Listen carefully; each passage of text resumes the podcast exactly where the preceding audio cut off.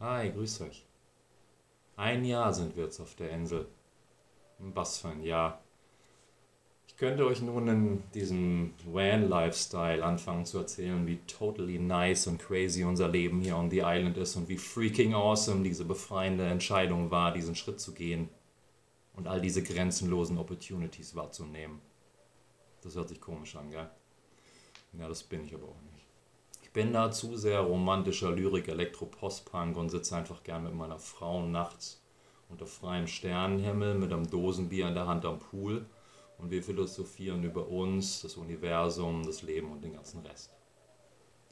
Inhaltlich trifft es das bestimmt, aber es wäre nur ein Schatten von dem, was wir im letzten Jahr er und durchlebt haben. Wir haben vor einem Jahr alles hinter uns gelassen.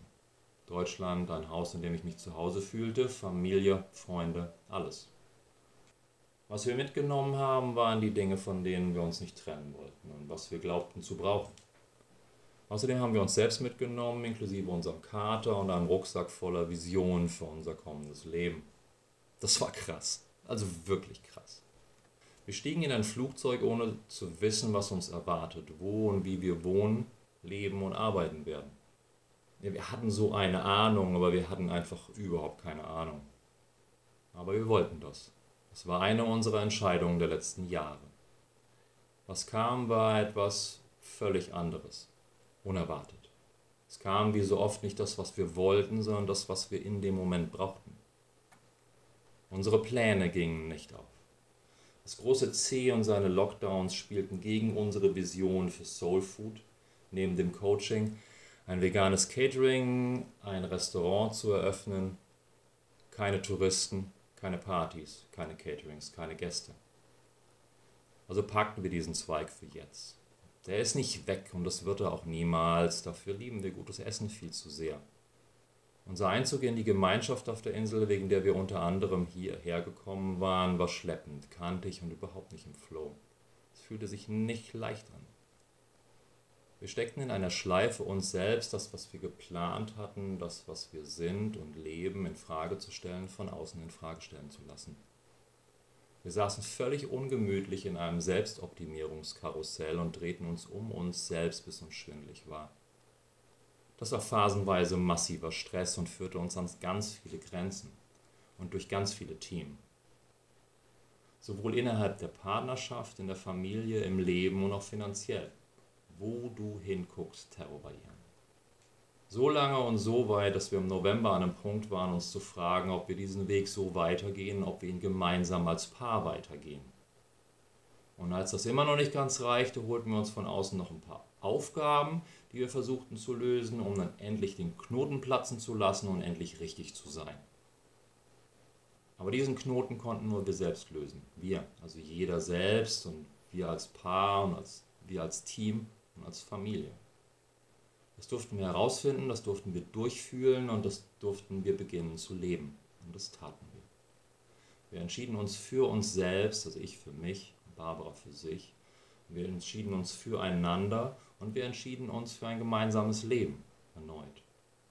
Wir haben in diesem Jahr viele Entscheidungen getroffen, eigentlich die vergangenen drei Jahre. Manche sind nicht aufgegangen, haben überhaupt nicht gezündet, waren eher eine Belastung und überhaupt keine Bereicherung.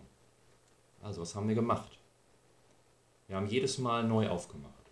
Wir haben uns gemeinsam hingesetzt, haben uns gegenseitig gesagt, was nicht stimmt, was sich nicht richtig anfühlt und was wir nicht mehr wollen. Wir nennen das ein Störgefühl. Um darüber zu definieren, was wir wollen, wie wir das wollen und wie sich das anfühlen soll. Und das, was folgte, war und ist der Knaller. Wir haben uns gänzlich auf uns zurückgeworfen und uns für all das aufgemacht, was nun kommt. Wir haben uns von allem losgesagt, von dem wir das Gefühl hatten, dass es uns bindet. Wir waren bereit für alles Neue, was immer das auch sein sollte. Wir haben uns für uns entschieden. Wir haben erneut alles in Frage gestellt, ohne zu wissen, wie dieses Was funktionieren soll. Wir haben erneut eine Entscheidung getroffen, ohne zu wissen, wohin das genau führt. Aber wir wussten ganz genau, dass das so nicht weitergeht.